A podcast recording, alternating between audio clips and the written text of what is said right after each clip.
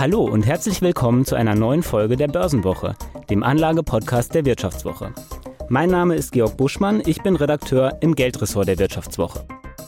Wir sind angekommen im April und das bedeutet an der Börse, es ist Hauptversammlungssaison. Vergangene Woche zum Beispiel war das Aktionärstreffen der Telekom. Zum ersten Mal seit zwei Jahren hat ein DAX-Konzern wieder eine Hauptversammlung in Präsenz abgehalten. Und auf den Hauptversammlungen, da wird immer auch über die Dividende entschieden, also die Gewinnbeteiligung für Aktionäre für das vergangene Geschäftsjahr. Und genau darüber wollen wir heute sprechen. Was könnt ihr von dieser Hauptversammlungssaison in Sachen Dividende erwarten? Und natürlich, wie erkennt man überhaupt eine gute Dividendenaktie?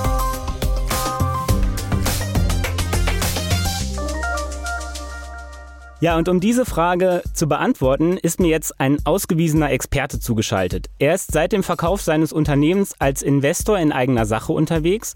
Über 27.000 Menschen folgen ihm auf Twitter. Er hat ein Buch über Dividenden geschrieben und er ist Autor einer Studie zu den Ausschüttungen deutscher Unternehmen. Die jüngste dazu erschien just letzte Woche. Herzlich willkommen, Christian Röhl. Hallo, Herr Buschmann. Herr Röhl, ich habe es in der Anmoderation schon gesagt, die Telekom überweist diese Woche ihre Dividende. Da war ja letzte Woche ähm, die Hauptversammlung. 64 Cent Telekom-Dividende gibt es dieses Jahr. Das sind zum aktuellen Kurs so roundabout 4% Rendite. Und die Ausschüttung ist sogar steuerfrei. Da müsste doch Ihr Herz als Dividendeninvestor höher schlagen, oder? Ja, also zum Glück haben sie nicht gesagt Dividendenjäger, ne? sonst hätte ich gleich mal äh, gekontert, dass ich kein Jäger bin, sondern Sammler, ähm, weil ich nicht auf die äh, hohen Renditen in erster Linie schaue, sondern insgesamt auf ein gutes unternehmerisches Ausschüttungsverhalten. Aber in der Tat das ist eine erfreuliche Geschichte bei der Deutschen Telekom, insbesondere weil das Unternehmen gerade unter der Führung von Tim Höttges in den letzten Jahren sich sehr, sehr stark emanzipiert hat äh, von der doch sehr unglücklichen Vergangenheit, auch von der lange Zeit äh, auch auf staatlich Druck hin viel zu üppigen Ausschüttung, sondern das ist wieder sehr ordentlich am Free Cash Flow orientiert worden. Auch der sprudelt insbesondere dank des US-Geschäfts. Ja, und weil das Geschäft gut läuft, werden die Aktionäre daran in angemessener Form beteiligt. Und das übrigens ja nicht erst seit heute, sondern die Telekom hat sich ja inzwischen zu einem seriösen, soliden Dividendenzahler entwickelt. Wenn wir die letzten zehn Jahre mal Revue passieren lassen, dann hat die Telekom mit der Dividende, die jetzt gerade gezahlt ist, also insgesamt mit zehn Ausschüttungen, etwa 70 Prozent des Aktienkurses von Ende 2012 eingespielt durch Dividenden und Sie sagen es ja steuerfrei, also solange man die Aktie nicht verkauft, kriegt man die Dividenden brutto für netto. Das muss erst versteuert werden, wenn man dann aussteigt, weil in den Banksystemen der Kurs, der Einstandskurs entsprechend reduziert wird. Sie haben das ja auch deswegen so genau im Blick, weil Sie jedes Jahr eine Studie machen zu den Ausschüttungen deutscher Unternehmen, äh, auch insbesondere der DAX-Konzerne.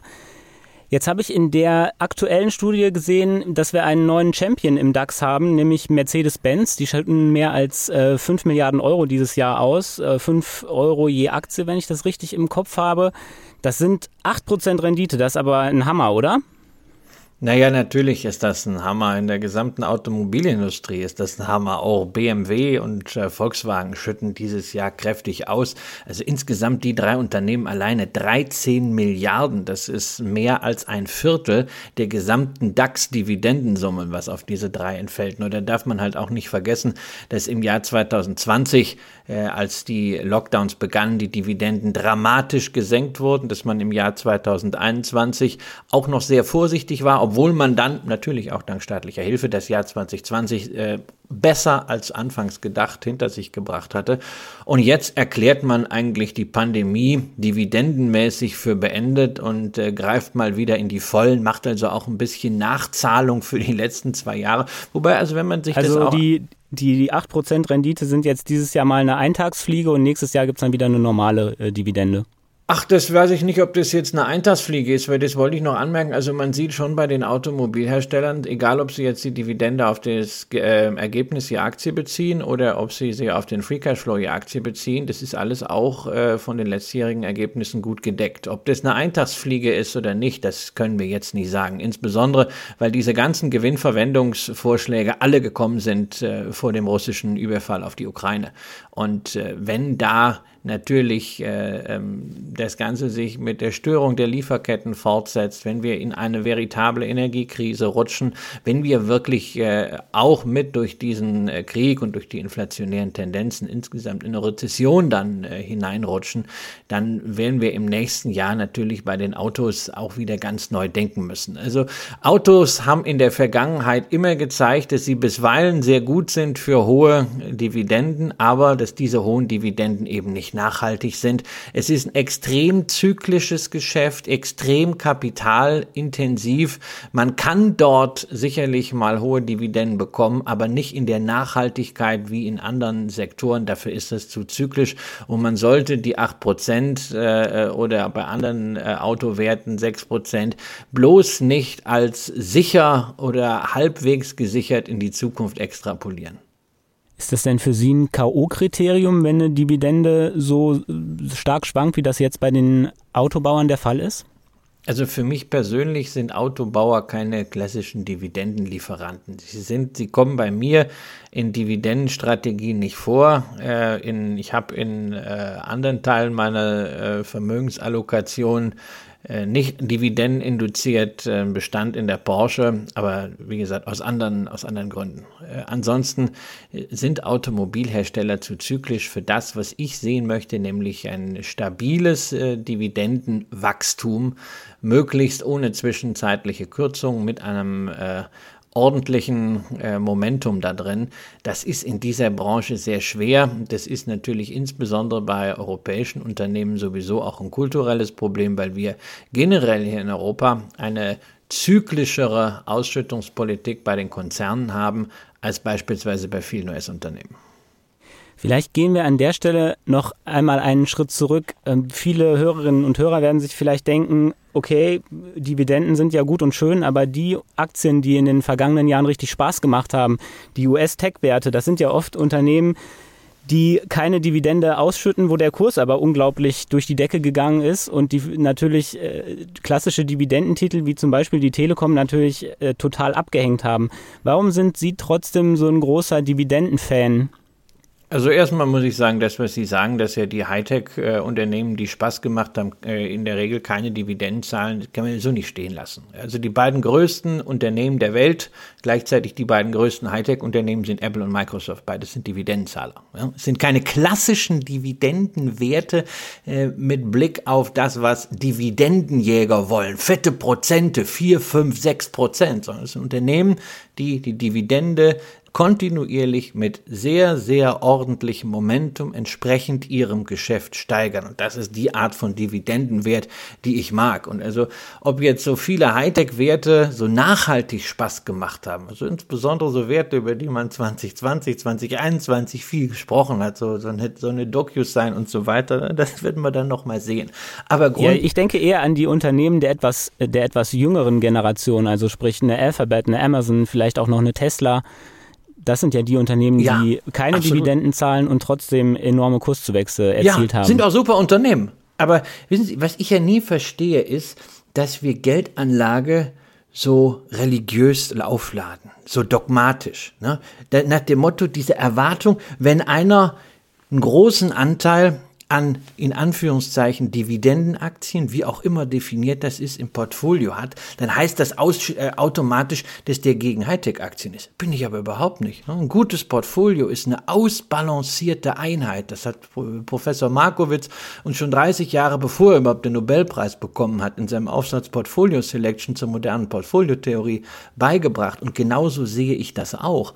Ähm, natürlich ist mein Grundstock Wert, äh, besteht aus Werten, die kontinuierlich aufgrund etablierter Geschäftsmodelle Dividende zahlen. Aber das schließt doch nicht aus, dass ich in einem anderen Teil eines Depots eine Amazon, eine Alphabet habe, Unternehmen, die sozusagen die Dividendenzahler von morgen sein werden. Denn Unternehmen, die kontinuierlich solche Free Cash Flows erzeugen, werden früher oder später immer Dividende zahlen. Das hat man früher auch bei Apple nicht vermutet, man hat es früher bei Microsoft nicht vermutet. Und ich sage Ihnen, 10, 15 Jahren werden wir spätestens auch bei Alphabet oder Amazon beziehungsweise deren Nachfolgern und Spin-offs über Dividenden sprechen. Ich habe aber in Ihrer ähm, Dividendenstudie äh, gesehen, dass diejenigen Unternehmen, die eine Dividende zahlen, auf lange Sicht auch eine bessere Kursentwicklung haben als diejenigen, die keine zahlen. Können Sie dazu was erzählen? Ja, das gilt für den äh, deutschen Aktienmarkt, weil die Studie ist auch für den deutschen Aktienmarkt äh, gemacht. Wir haben ja in Deutschland jetzt nicht so viele von diesen wahnsinnig erfolgreichen äh, Technologieunternehmen, die nicht ausschütten, hohe Free Cashflows äh, machen und immer wieder Möglichkeiten zum Reinvestieren finden. Und also in deutschen Unternehmen ist es so, diejenigen, die dauerhaft keine Dividenden zahlen, das sind tendenziell eher Fußlahme. Und wenn man die systematisch vermieden hat, dann ist man als Investor mal abgesehen von dieser Stay-at-Home-Euphorie in den Jahren 2021 sehr, sehr gut gefahren. Da ist also die Dividende ein Qualitätskriterium für die Aktien. Vielleicht gehen wir jetzt einmal in die Praxis. Wie finde ich denn eine gute, ich sag mal in Anführungsstrichen, Dividendenaktie, weil Sie mit dem Begriff ja ein bisschen Schwierigkeiten haben. Was macht die für Sie aus? Ja, ich fremde mit dem Begriff, weil einfach nicht klar ist, was ist eine Dividendenaktie, was ist eine Dividendenstrategie. Da gibt es sehr, sehr viele Interpretationsmöglichkeiten. Es gibt Anleger, die sagen ganz bewusst, für mich ist wichtig, dass ich regelmäßig hohe Ausschüttungen bekomme monatlich bei manchen US-Werten oder quartalsweise sogar möglich. Ähm, die Empirie zeigt allerdings, dass diese kurzfristige Maximierung von Ausschüttungsrenditen in der Regel zu Lasten des langfristigen Gesamtertrags geht. Aber wer sich darüber im Klaren ist, fein. Für mich ist eher so ein 360-Grad-Winkel wichtig. Ich möchte nicht unbedingt die Dividendenrendite maximieren. Sie soll natürlich auch nicht bei 0, Fliegenschiss sein. Da hat niemand was von, da haben wir keine Dividendenrendite. Also eine gewisse Sockelrendite ja, aber für mich ist wichtig die Nachhaltigkeit der Dividende, sprich die Dividende als Qualitätsmerkmal der Gestalt auch, dass sie über mindestens einen, am liebsten zwei oder drei Wirtschaftszyklen konstant gehalten werden konnte, auch in schwierigen Zeiten und dann in guten Zeiten aus verdienten Erträgen angehoben wurde. Und da sind wir dann beim Thema der Ausschüttungsquote, die ja eben einerseits natürlich nicht zu gering sein darf, dass wir es nicht mit so einer Alibi-Ausschüttung zu tun haben, aber andererseits auch nicht so hoch sein darf, dass das Unternehmen keine Luft mehr hat zum Atmen beziehungsweise nach vorne zu arbeiten, dass das Unternehmen am Ende nur noch wirtschaftet für Investoren beziehungsweise für die Dividende. Ja, eine besonders niedrige Dividende kann ja manchmal auch tatsächlich ein Warnsignal sein. Also Wirecard hatte ja immer richtig dicke Gewinne, aber eine sehr schmale Dividende und äh, jetzt wissen wir auch warum. Naja, die hatten das Problem mit dem Cashflow. Also so würde ich es nicht unbedingt immer sehen, aber es gibt halt manche äh, Alibi-Dividenden und äh, natürlich auch manche Dividenden-Track-Records, die man in den Kontext der Ausschüttungshöhe dann und der Ausschüttungsquote einordnen muss. Beispiel im deutschen Aktienmarkt Fresenius und Fresenius Medical Care, zwei Dividendenaristokraten, klassische Definition aus den USA, 25 Anhebungen in Folge. Die beiden Fresenius-Unternehmen sind die einzigen am deutschen Aktienmarkt, die diesen Track Record haben, aber das geht einher mit einer Ausschüttungsquote, die in der Regel historisch zwischen 20 und 25 Prozent lag. Ist also nicht so aussagekräftig als Qualitätsmerkmal, wie als wenn man denselben Track Record mit einer 50er oder 60er Ausschüttungsquote hinkriegt. Ja, also es ist natürlich leichter, die Dividende zu steigern, wenn man relativ wenig vom Gewinn immer nur ausschüttet. Ähm, auf niedrigem Niveau lässt es sich leicht steigern. Jetzt haben Sie gesagt, Einmal ist das Kriterium für Sie bei der Auswahl sozusagen die Konstanz der Dividende, dann die Nachhaltigkeit im Sinne von, dass nicht zu viel vom Gewinn oder freiem Cashflow ausgeschüttet wird. Haben Sie sonst noch Kriterien, nach denen Sie vorgehen, wenn Sie sich eine Aktie ähm, aussuchen? Naja, natürlich ist es, äh, wenn wir auf der Dividendenseite sind, ja, das Wachstum ne, in guten Zeiten sollte dann angehoben werden, ob man jetzt jedes Jahr anhebt oder auch mal irgendwann die Dividende konstant hält und das so in, in Schüben macht, wie beispielsweise die Münchner Rück oder auch die Allianz. Das ist dann eine Frage der Statistik. Das ist äh, für uns als Investoren am Ende nicht so relevant. Hauptsache ist, dass über einen gewissen geglätteten Zeitraum, über einen Wirtschaftszyklus man ordentlich und in steigendem Umfang partizipiert und dass man nicht äh, als Aktionär kurz gehalten wird, wie beispielsweise bei Bayersdorf, wo ja der Großaktionär dafür sorgt, dass die Dividende zwar nicht gesenkt wird, aber jetzt auch schon seit zehn Jahren stagniert. 70 ähm, Cent gibt es jedes Jahr ja, ja, pro ja, ja, genau. Ich meine, seit über zehn Jahren. Ja, ja, genau. Wenn er das rausnimmt, muss er es halt versteuern, ja. Und äh, insofern nimmt er nicht mehr Geld raus, als er äh, jetzt irgendwie äh, unbedingt braucht. Und äh, aber man, das kann ja auch gut sein, aber man, man vermisst bei Bayersdorf halt so den, den Blick nach vorne. Was macht man damit? Ist das irgendwie mehr als eine Spardose? Aber das ist ein eigenes Thema. Sie fragten nach sonstigen Kriterien.